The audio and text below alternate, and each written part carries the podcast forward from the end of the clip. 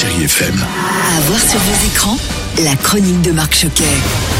Bonjour à tous, ça y est, il est là et comme chaque année, nous l'attendons avec tellement d'impatience. Comment qui Mais le nouveau Disney de Noël? Et nous sommes très fiers sur Chéri FM d'être partenaire. Il s'appelle Encanto, la fantastique famille Madrigal. Et dans la famille Madrigal, je demande Mirabelle. Hola Mirabelle. Hola, casita. Ah non, moi c'est Marc, mais c'est pas grave. Alors comment il est ce Disney de Noël? Magnifique, émouvant et chantant. J'adore cette musique. Hmm. Allez, direction un mystérieux endroit niché au cœur des montagnes de Colombie et là-bas habite la famille Madrigal dans une maison enchantée et pleine de vie. Chaque personne a eu dès sa naissance un don allant d'une force surhumaine au pouvoir de guérison. Mais Mirabelle, elle, est la seule à n'avoir reçu aucun don particulier. Mais maman, pourquoi suis-je la seule à n'avoir aucun don? Tu es aussi exceptionnel que n'importe quel membre de cette famille.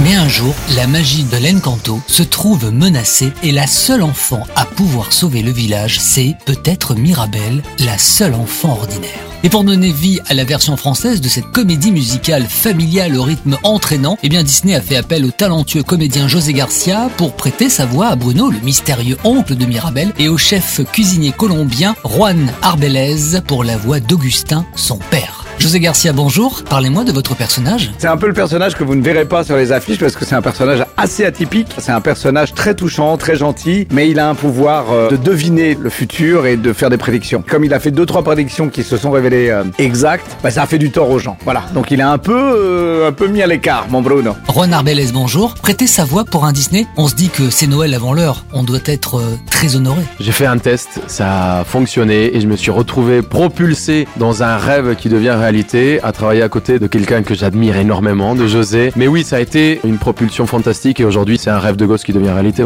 Le nouveau Disney de Noël est dans les salles et il n'attend plus que vous.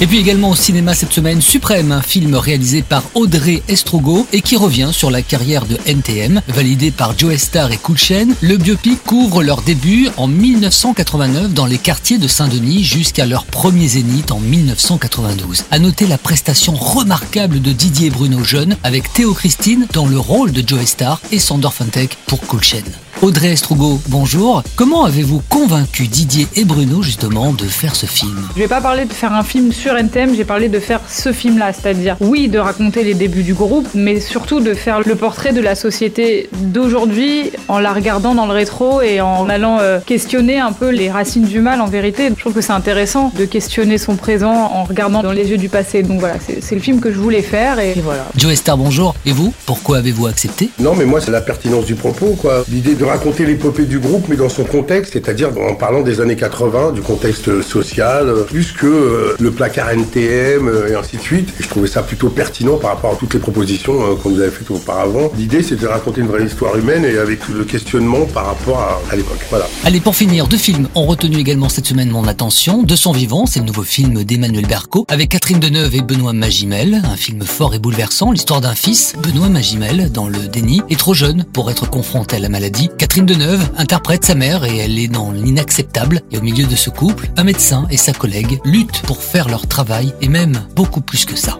Et puis le deuxième, House of Gucci, avec Lady Gaga, Adam Driver et Jared Leto, et Camille Cotin, Cocorico. C'est basé sur l'histoire vraie de l'empire familial qui se cache derrière la célèbre marque de luxe italienne. Merci de rester fidèle à ce podcast et continuez à aller au ciné, ça change les idées. Retrouvez cette chronique en podcast sur chérifm.fr.